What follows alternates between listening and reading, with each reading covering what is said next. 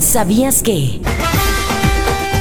El alimento más típico de los partidos de fútbol en Pachuca son los pastes traídos a México por los ingleses que llegaron a trabajar a las minas de Hidalgo.